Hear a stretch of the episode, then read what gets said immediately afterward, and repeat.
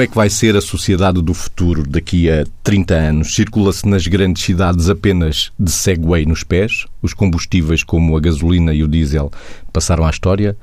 Trabalha-se mais em casa com recurso às plataformas virtuais e vive-se em qualquer lado.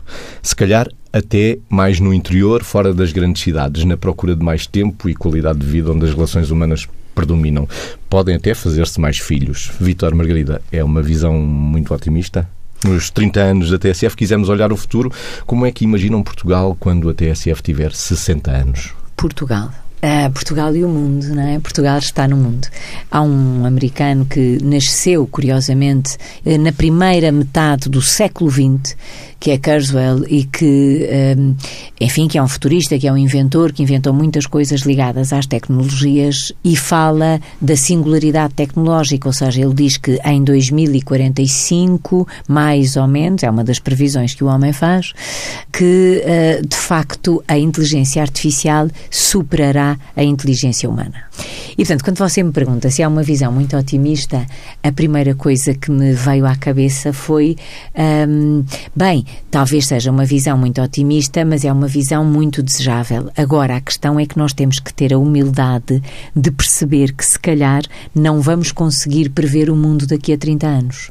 Porquê? Primeiro, se, é, se for verdade, e, e, tudo indica, não é, que a inteligência artificial vai superar a inteligência humana, nós hoje estamos incapazes de perceber o que vai ser isso. Portanto, isto é só assim um, um primeiro raciocínio lógico.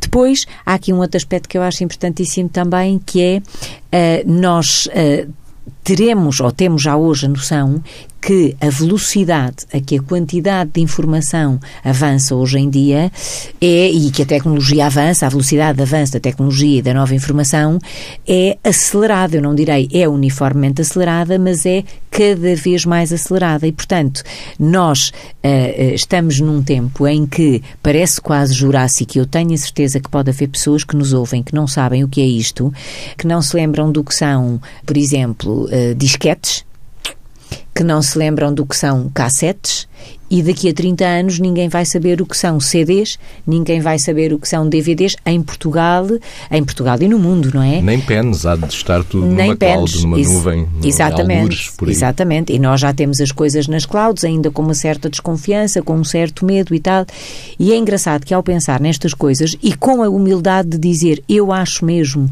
que eh, podem ser previsões todas erradas, eh, eu acho que quando você estava a falar, eu acho que eh, de facto você estava a fazer o, o, mundo, o admirável mundo novo, agora desta maneira daqui a 30 anos. E sim, eu queria que fosse assim. Agora, eu não tenho a certeza se vai ser tão admirável assim, porque na realidade eh, nós temos que ter a primeira humildade de perceber que não conseguimos adivinhar mesmo. E depois também de ter a noção que as nossas previsões podem estar todas ao contrário. Ou seja, eu não quero ter aqui uma costela de pessimista e a sua é claramente otimista. Mas eh, sobre estas coisas, estas são conversas que surgem muito por aí. E nós, uh, já conversei isto com crianças, uh, o, que é, o que é que é o mundo daqui a 30 anos? Porque para, para as crianças de hoje, que têm hoje 10, 15 anos, elas no mundo daqui a 30 anos têm 45 anos. E, portanto, as crianças andam aqui muito entre algumas uh, com alguma desilusão, mas isso tem muito a ver com as experiências de vida de cada um, não é? Mas com imensa esperança e com imensa ilusão e com imenso desejo e, e sabem sonhar muito bem o futuro. E os adultos andam. Uh, isto, isto não é uma investigação científica, isto é, isto é resultado de conversas comuns. E os adultos andam entre uh, o deslumbramento, claro, porque nós estamos todos deslumbrados com o que isto com o que pode vir a acontecer, mas ao mesmo tempo a ameaça. Ou seja, nós temos aqui assim um bocadinho este medo, até porque sabemos que vamos ter que ter fortes adaptações, que os nossos cérebros vão ter que se adaptar a coisas que, de certeza absoluta, nos nossos primeiros anos de vida nunca pensámos e, portanto, há aqui assim um certo receio, um certo medo de será que nos vamos adaptar nas diversas áreas da vida? Será que uh, não vamos perder uh, a humanidade de certa maneira? Será que as crianças, agora estou lançar aqui questões, não é? Uh, será que as crianças vão continuar a, a, crescer como verdadeiras crianças que inventam, como no, no tempo dos carrinhos de rolamentos, ou que, que isso não é bem, bem, bem o nosso tempo, mas se calhar o do Vitor é, é. O meu uh, também. eu, não, eu não disse nada. Eu, eu, até, eu, eu, até, eu fiz carrinhos até de rolamentos. fiz um problema na mão à custa de um carro de rolamentos, passou por cima da mão. Ainda pai. Pronto, portanto, mas é, mas quer dizer, mas quem fala. pelo pai, Pronto, mas quem fala dos carros de rolamentos fala de toda uma imaginação que nós tínhamos que ter, de toda uma criatividade que era muito menos estimulada, mas que ao mesmo tempo era mais proporcionada com a liberdade em que vivíamos e com o facto de andarmos na rua e de termos espaço para brincar uh, com imensos amigos. Nós estávamos, nós brincámos sempre a interagir.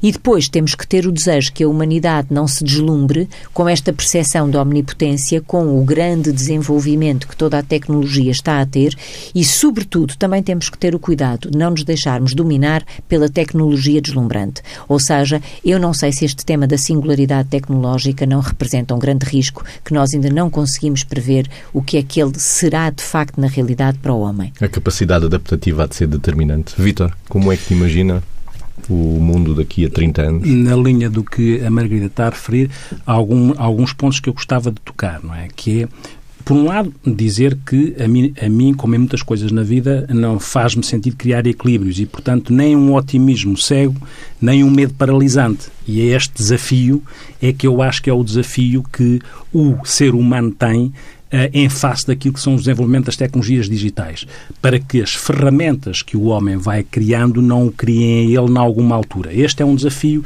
de equilíbrio, mas é um desafio interessante e é um desafio como outro qualquer, porque existem mais valias sempre que são trazidas em todos os níveis pelas tecnologias digitais, desde que o homem saiba uh, colocar-se de forma a que, e o primeiro desafio que eu coloco é com a velocidade dos avanços, é sabido ou é previsível que nos próximos 30 anos a humanidade mudará mais do, do, que nos últimos 300 anos. Ora, isto é tem um significado enorme, tem uma rapidez enorme, porque as tecnologias digitais têm a particularidade de terem um desenvolvimento exponencial.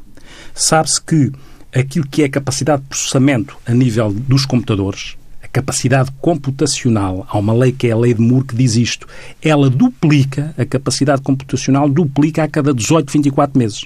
E o Carswell trabalhou a partir da lei de Moore, exatamente. E esta exatamente. questão, esta questão faz com que esta aceleração, este caráter exponencial do desenvolvimento das tecnologias digitais, combinado com outra característica que é as tecnologias digitais são combinatórias, elas integram os vários desenvolvimentos, aquilo que é virtualização, aquilo que é digitalização, aquilo que é a ecranização, aquilo que é inteligência artificial, estas, ela é combinatória, vai beber e vai integrar os vários desenvolvimentos, tendo um crescimento que se chama recursivo, que é elas podem se aumentar elas próprias em função daquilo que é o próximo desenvolvimento, o desenvolvimento mais à frente, ele impacta na parte de trás que levou àquele desenvolvimento, aumentando novamente, criando novamente um circuito de aumento progressivo. É? E onde é que estão as relações humanas? Essa é a grande anos? questão. Deixe-me só dizer uma Essa é coisa é das relações humanas, que é uh, este americano que eu referia, o que ele dizia, e por isso é que ele diz, fala deste aspecto de uhum. a inteligência artificial superar a humana, é neste sentido de cada vez que a tecnologia encontra um obstáculo, uma barreira, vai surgir uma nova tecnologia que permite exatamente ultrapassar essa barreira. E, e que se retroalimenta. Exatamente. Que é, que é isto que é o caráter recursivo. Exatamente. É, a, a definição de recursivo é isto, é isto, mesmo, que se retroalimenta, retroalimenta e cresce de uma forma exponencial. E onde é que está o homem? Essa, essa é a grande questão. E, portanto, também é sabido outra coisa. É sabido que provavelmente daqui a 30 anos 50% dos, dos empregos atuais estarão num registro de automação, estão automatizados, estão a funcionar num registro em que as máquinas vão exercer vão substituir, substituir casos, sim, na, através da, da robotização, do cruzamento da inteligência artificial com a robotização, lá está este caráter combinatório e integrativo do desenvolvimento das tecnologias digitais. E outros empregos existirão. Indo ao encontro da sua pergunta, a complicação será esta, que é se, e acho que o homem aí tem que ter atenção, é, se é verdade, as, as máquinas, as máquinas não têm, as tecnologias não têm, uma, não têm ética, mas a sociedade precisa de viver com ética.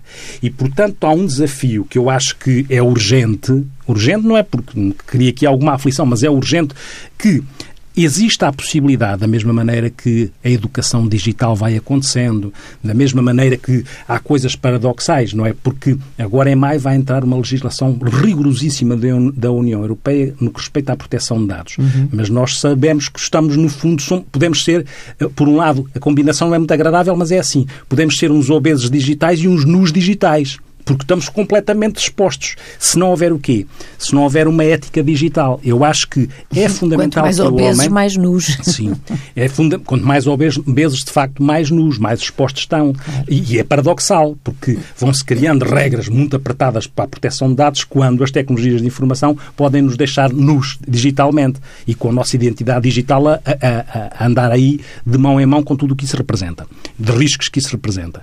Hoje, havia uma notícia hoje da TSF de manhã que dizia que a União Europeia em relação às redes sociais, às empresas de internet, estava a criar uma recomendação, está a criar uma recomendação para que tudo o que, seja, que sejam conteúdos perigosos, nomeadamente a nível do terrorismo, as empresas durante, passado uma hora têm que os tirar, têm que os tirar da, de, de, da, de online. De, de online. Ou seja, uma hora é o limite. Sim, é o limite, não é? As pessoas vão percebendo que é preciso criar aqui a tal ética digital. Priva exatamente. É? é? preciso exatamente. implementar uma ética digital para quê? Para que este desenvolvimento das tecnologias digitais esteja claramente ao serviço do homem e não o homem ao serviço das tecnologias digitais, como a Margarida começou por dizer. Uhum. Há, há uma coisa que é fundamental. As tecnologias digitais, hum, indo ao encontro da sua pergunta onde é que está o homem, as tecnologias digitais, por muito que se desenvolvam, elas simulam. Elas, mesmo que, em alguma altura, exista a possibilidade de simular emoções, é simular emoções, não é, não é sentir emoções. E, portanto, o ser do homem não é o parecer que as máquinas darão.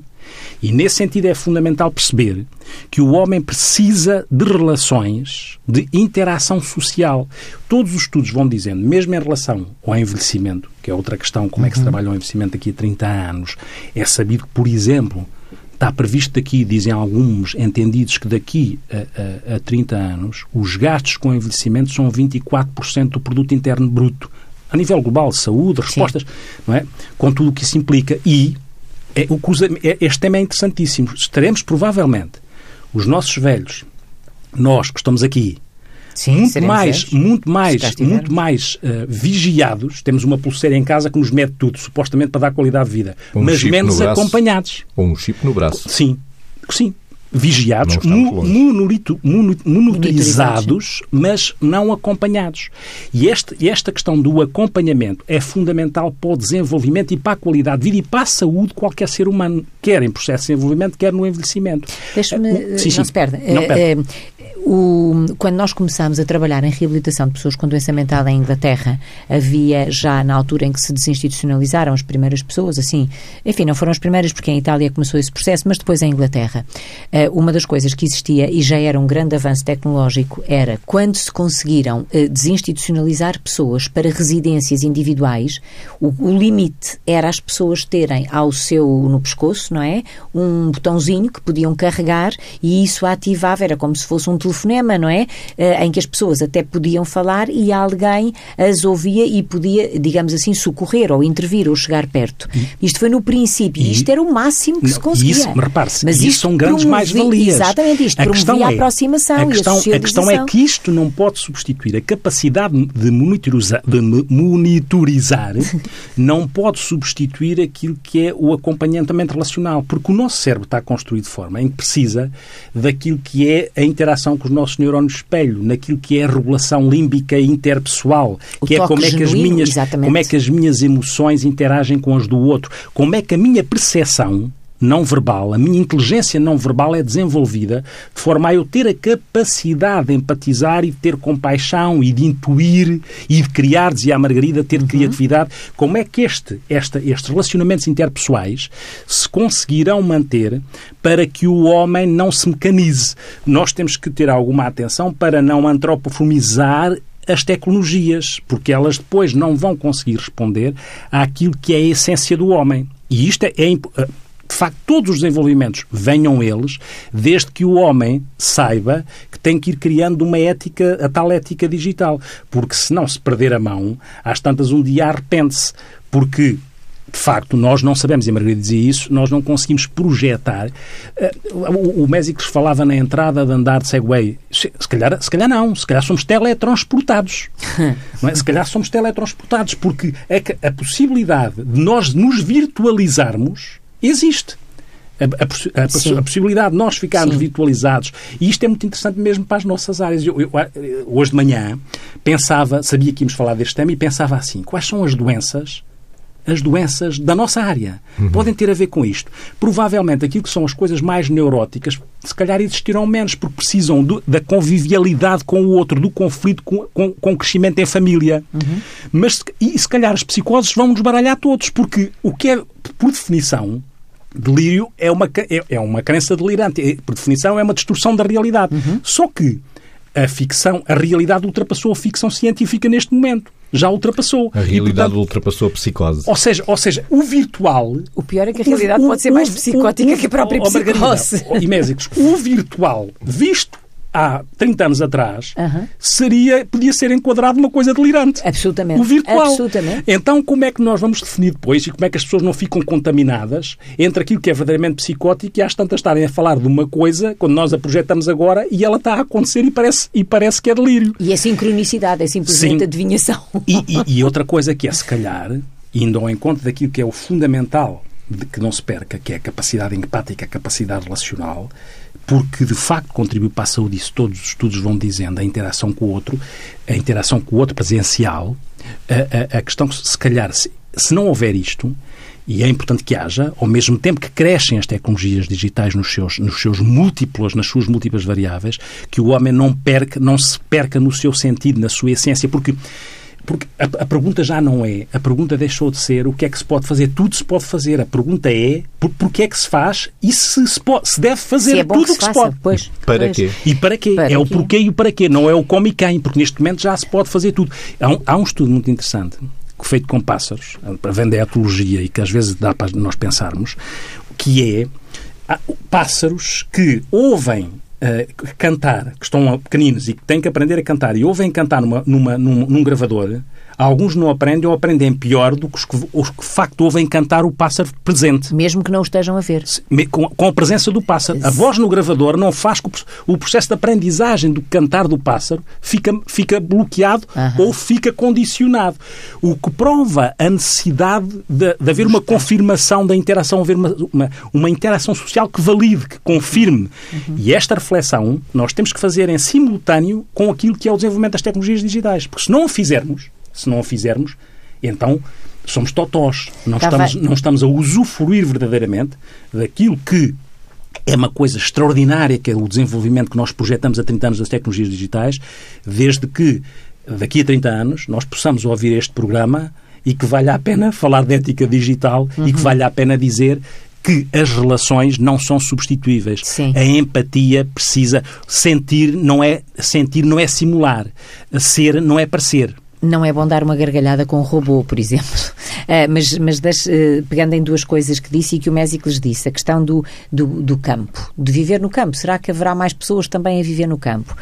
Se houver mais pessoas a viver no campo e mais próximas do que é o mundo real, não por fuga, mas por qualidade de vida e por compatibilização entre uma liberdade espacial e, e enfim, um tempo mais lentificado no bom sentido, mais um tempo mais cadenciado e, ao mesmo tempo, o aproveitamento das tecnologias para estarem completamente sintonizadas com uh, o mundo real, fantástico. O pior é quando nós percebemos uh, que as pessoas fogem para o campo por, não, por, por saturação, por não tolerância ao ritmo das cidades, por exemplo. E outra coisa que estava a pensar, que também era bastante importante que nós tivéssemos, enfim, que se tivesse em conta, é que quando falamos disto, corremos o risco de estar a criar um mundo mais assimétrico. Ou seja, um mundo em que eh, como, por exemplo, se podem reduzir postos de trabalho, embora se vão aumentar outros. Hein? Portanto, isso aí também não é só uma redução. Ah, agora vão-se reduzir. Margarida, deixe-me só interromper.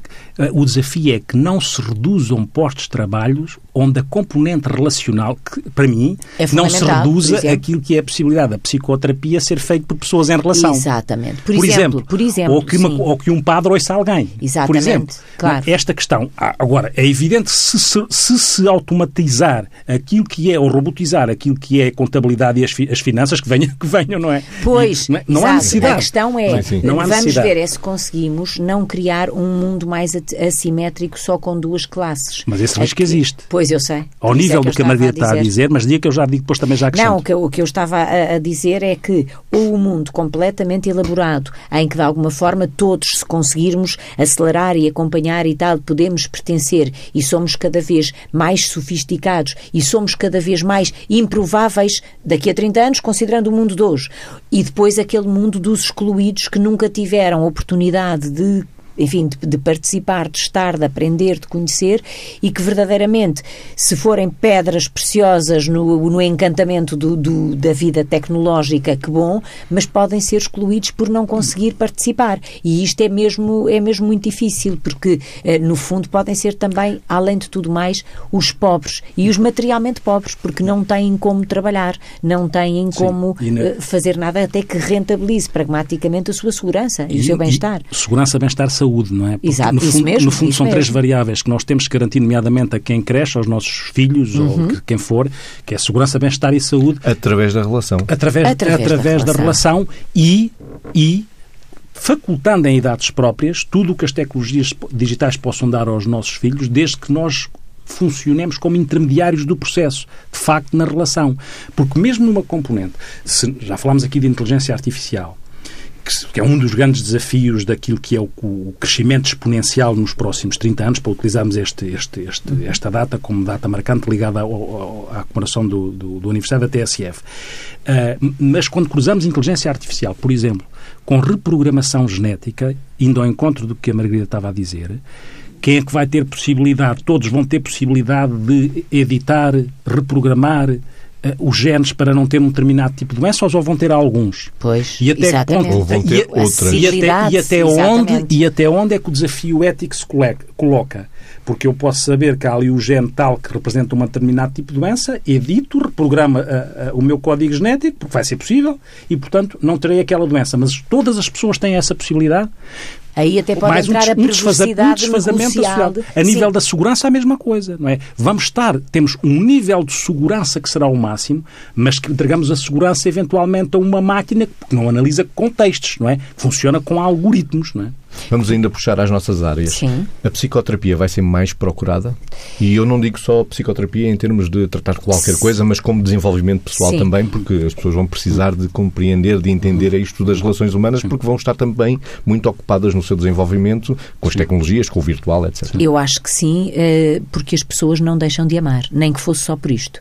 Ou seja, eh, as pessoas de facto cada vez mais, e eu acho que isso hoje até já se vê, ou seja, muitas vezes as pessoas procuram psicoterapia psicoterapia porque efetivamente têm questões concretas de saúde mental para resolver. Muitas vezes as pessoas eh, procuram psicoterapia porque percebem o, o, percurso de vida que estão a fazer e querem eh, debatê-lo, querem refleti-lo, querem equacioná-lo de uma forma que seja evolutiva para si mesmas e, portanto, procuram ajuda nesse sentido à frente de alguém com quem estabelecem uma relação eh, de caráter empático, uma relação psicoterapêutica autêntica. Com, autêntica, exatamente, com todas as características que ela deve ter, eh, no meio de uma privacidade absoluta, portanto, que também é um outro aspecto fundamental, e as pessoas neste, nesta relação humana de confiança conseguem ir buscar, se calhar, algumas, algumas pistas ou abrir alguns caminhos para percorrer uma vida cada vez mais, cada vez mais desafiante. E, gente... e, por, e por, quase por definição, hum. nós sabemos que, entre os vários modelos de psicoterapia, aquilo que é mais responsável pela mudança terapêutica, pela transformação, muitas vezes não são as técnicas específicas de cada modelo, são os chamados fatores comuns. Exatamente. E o fator comum fundamental qual é? A aliança terapêutica. Claro. Isto, N estudos, mesmo do século passado já vêm, demonstram que os, as variáveis que contribuem mais para a mudança terapêutica são a aliança, a relação terapêutica, terapêutica onde cabe a, a, a, relação com o outro no sentido de se ter uma atitude de acolher o outro sem julgar, onde cabe aquilo que se chama uma responsividade, que é ir ao encontro daquilo que o outro tem necessidade e de uma forma positiva, calorosa, confirmar ou uh, interpelar, desafiar este, este, esta dialética entre aquilo que é a confirmação e o desafio empático que se faz ao outro, mas isto precisa da relação com o outro. E, e outra questão que tem a ver com esta pergunta é que eu acho que quanto mais maduras forem as pessoas, mais saberão utilizar de forma adequada as tecnologias de informação. O problema coloca-se é se no processo Maduras de e com qualidade de caráter. Sim. Portanto, são as duas coisas, não é? A Mas maturidade incluo, e o caráter. Mas eu incluo, não é? Quando eu estou Pois, a dizer percebo, maturidade, estou a dizer que as várias A verdadeira é? maturidade Porque- deveria- sim, deveria inclui- contemplar a inclui essa qualidade de caráter, sim. Senão, eh, eu não acho que um indivíduo com, com vícios de caráter tenha uma maturidade integrada, não é? Nesse Claro, sentido. e não tem. Nesse sentido. E quando os nossos jovens estão a crescer, é importante que eh, eh, esse crescimento seja feito de forma a que não fiquem escravos, não funcionem em escravatura digital ou, ou em sonambulismo digital na, na sua vida. Porque se assim for, não têm a oportunidade de fazer esse processo de maturidade. E às tantas, e nós temos isso, vai cada vez acontecendo mais, isso vai estando progressivamente definido nas classificações das nossas entidades, que é as pessoas ficarem aditas àquilo Sim. que é a internet, ficarem dependentes da internet. Ficarão tão mais dependentes quanto ma- menos a sua estrutura de personalidade tiver calibrada, tiver integrada na sua componente cognitiva, na sua componente emocional, na sua componente comportamental. Porque senão utilizarão as ferramentas como as ferramentas digitais como um meio e não como um fim. O problema é que começam a utilizar como um fim. Se começam a utilizar como um fim, ficam afogadas no, no meio desse fim, ficam escravas desse fim. Havendo aqui uma questão que ainda, uma outra, enfim, vão surgindo várias, que é o tema da ambição, que também, obviamente, uma pessoa desmesuradamente ambiciosa eh, e, enfim, e gerindo a ambição com uma competição malévola, digamos, obviamente não é madura, não é? Mas eh, a ambição do tudo é possível é, por vezes, uma ilusão que decorre desta, deste avanço tecnológico em que, tecnologicamente, há resolução para tudo. Mas também há, efetivamente, a solidão tecnológica, não é? sim. E este é um outro tema que, na linha do que o Vitor estava a dizer, esta coisa das emoções e dos afetos e da interação e, e, e do experimentar coisas como a alegria, a gargalhada, os. eh, bom, eh, enfim, eh, na solidão tecnológica isto não existe. E Quando muito existe isso, numa representação de papel, numa pseudo-proximidade skypiana, vamos dizer assim, esse- daqui a pouco. Para então- cuidar da solidão eh, tecnológica, temos a rádio, que a rádio pode Sim, ajudar bastante. E- nesse estar com a pessoa, porque a rádio é relação.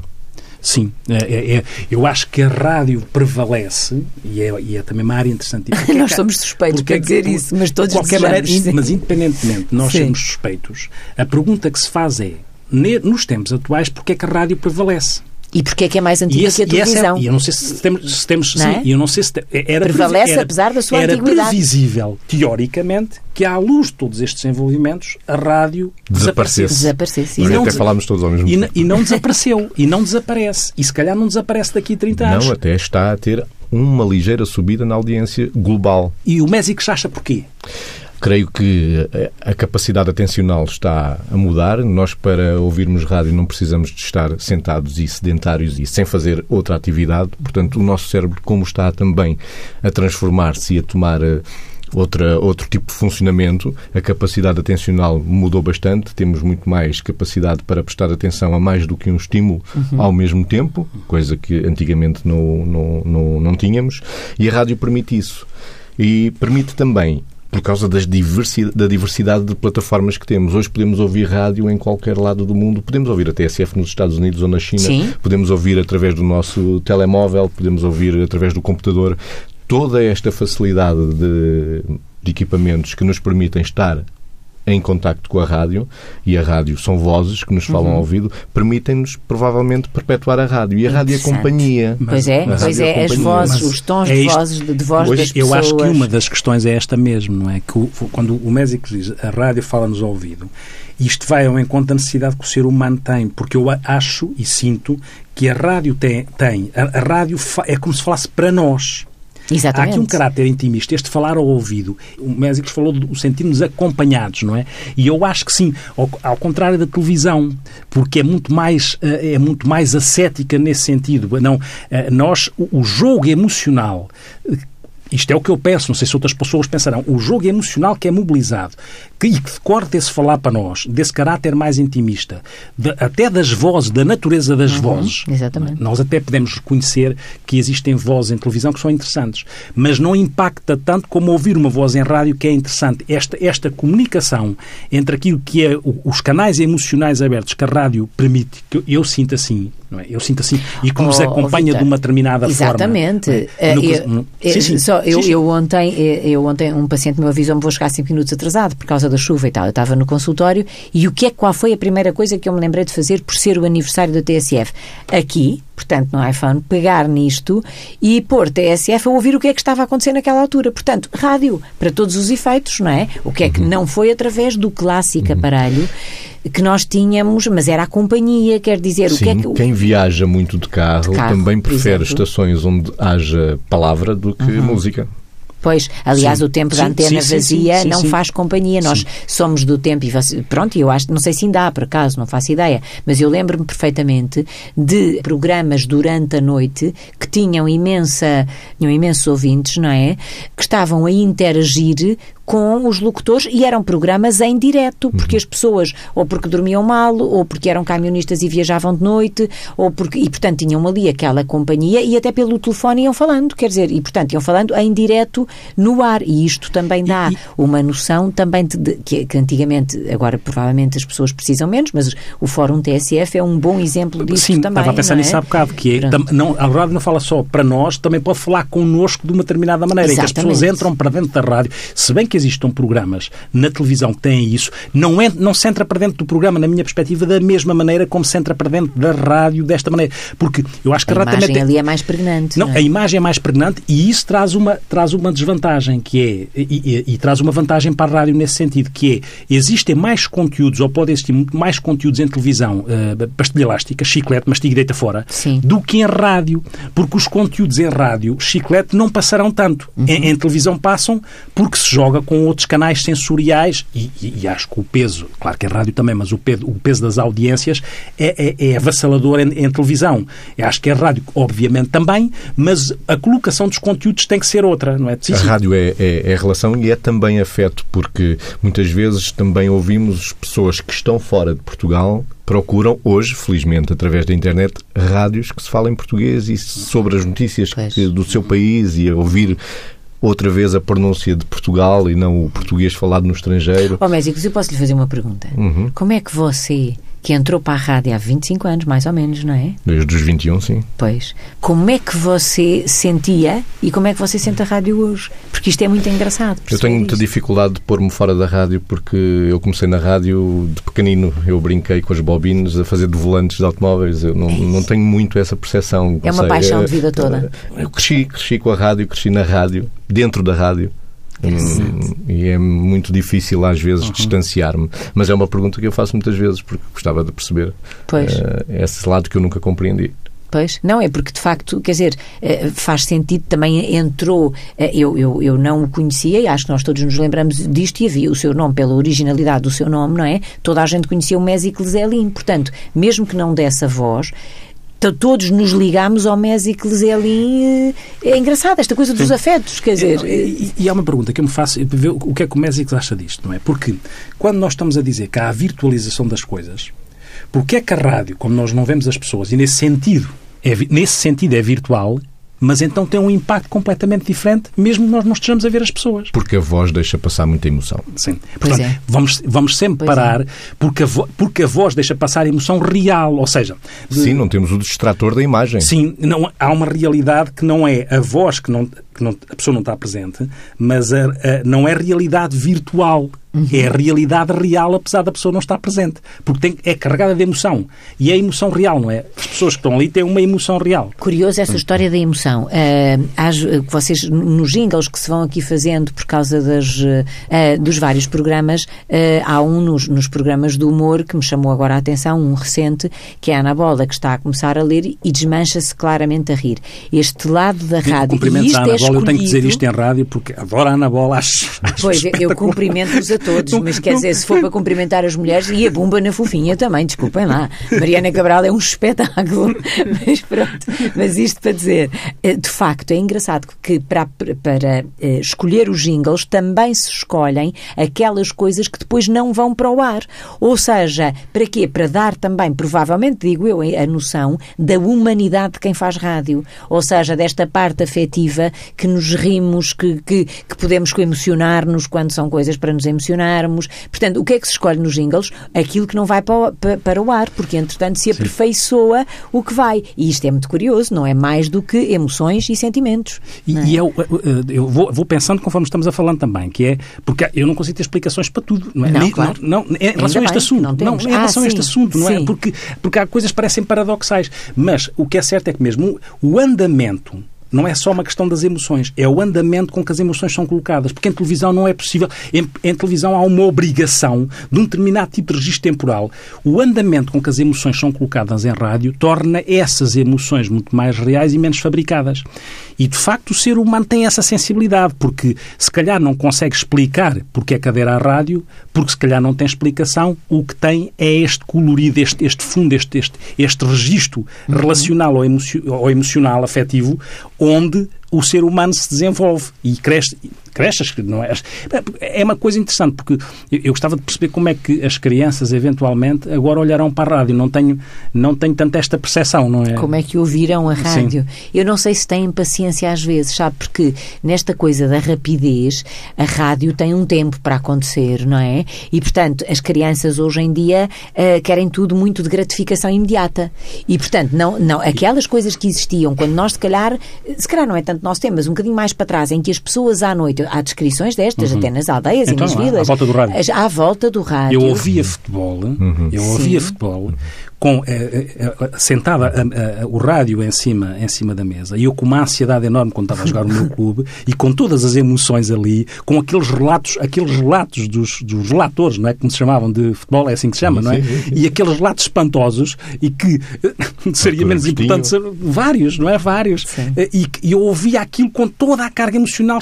Aliás, devo dizer, devo dizer uma coisa interessante, não é? Agora que estamos a falar disso, vem-me vem vem à cabeça. Eu, quando era criancinha, achava que as pessoas, quando era estavam dentro, estavam do, dentro do rádio. Eu também. Achava que, que, que, as pessoas estavam dentro do rádio. Eu lá está, eu não, porque pois. eu conhecia a rádio por dentro. Não é? você, você não era as pessoas que estavam dentro do rádio, você é que estava dentro da rádio. Exato. Eu achava eu... que eram bonequinhos e que, ou melhor, que eram pessoas que se transformavam em bonequinhos, iam para dentro do rádio, faziam o que tinham que fazer e depois cresciam outra vez para vir cá para fora. Ainda eu achava esta, uh, mas enfim, há outras eu coisas que eu não digo que, que a, a rádio era um móvel. Uhum. Tinha um Sim. móvel imenso em casa um móvel mesmo, sim, com sim, quatro pés, sim, enorme, que era um rádio. E nós ficávamos sentados, eu, as minhas irmãs, a minha mãe, a família, a ouvir os programas, seja do pai ou do avô, a olhar para, sim, para o móvel. Isso. A olhar para, o móvel. Isso é que é engraçado. Nós víamos sim. os programas. Isso, isso. através dos ouvidos, é? através das vozes, é através outra... da sonoplastia. a conversa é como as cerejas, porque a outra coisa é que eu estava aqui a pensar, que é, quando nós estamos, uma coisa que, que as tecnologias digitais dão e criam complicação, é que, de facto, uma pessoa pode estar na China e faz um, um, um clique no, no Facebook a dizer que gosta de uma coisa e nós, do outro lado, ficamos a disparar a dopamina porque alguém na China, de... alguém na China pôs um like, não é? não é? O que é uma coisa irreal e que faz com que, é uma coisa irreal e faz com que nós fiquemos uh, uh, dependentes deste circuito de recompensa que estas coisas uhum. podem dar, que é ativar a dopamina. Ficamos com injeções virtuais de dopamina. A rádio... Virtuais, através, nomeadamente, rádio, da hipocrisia do sim, outro. A, a, a, a, rádio, a rádio tem uma curiosidade, porque a rádio coloca-nos no contrário, que faz parte Exatamente. do processo de educação, que é, eu não, estou, eu não sei o que é que o outro vai dizer a seguir. Pois. Porque, e, portanto, há uma expectativa que é importante para o processo da diária gratificação, de saber esperar, que a rádio coloca e que aqui as tecnologias digitais podem não colocar. E que não vai fazer nenhuma observação narcísica ao outro, não é? Enquanto que um like no outro lado do mundo pode ser só uma coisa. Pode ser simpática, pode ser hipócrita, pode ser irónica, pode ser o que for, mas que de facto aumenta aqui o circuito de recompensa e, portanto, é um chute dopaminérgico. E dizer, entusiasma okay. porque a rádio é paixão e ficávamos aqui e continuávamos e nós, a conversa. E nós estávamos a falar o que seria daqui a 30 anos e andámos 30 anos para trás, não sei se perceberam. As Mas perguntas demos 30 anos à frente. Pois foi. Das perguntas que ficam. Eu deixo uma pergunta. Se nós daqui a 30 anos, uh, se levantássemos agora voo e daqui a 30 anos aterrássemos no planeta Terra, será que nos sentíamos extraterrestres? E eu coloco, vou ao encontro do que dizia ao princípio, que é, acho que é importante, e lança-se essa pergunta, estamos a fazer tudo para que exista, ao lado das tecnologias digitais, uma ética digital. Eu deixo uma afirmação em jeito de pergunta também. A rádio será eterna e um dia vai-se ouvir em Júpiter, Marte, Saturno, por aí fora. Esperamos isso. Parabéns, TSF, não é?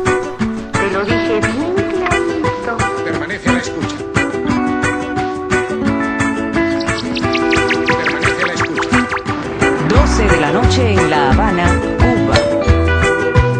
11 de la noche en San Salvador, El Salvador.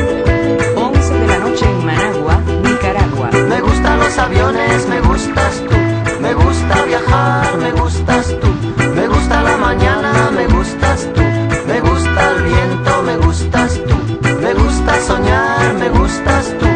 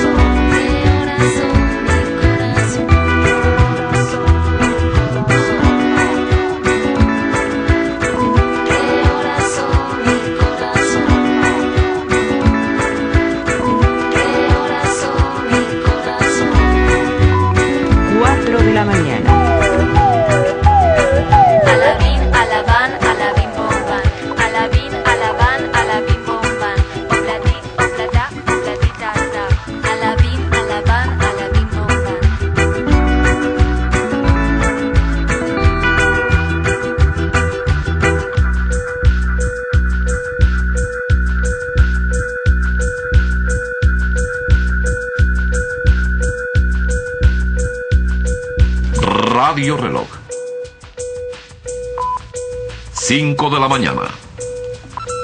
No todo lo que es oro brilla.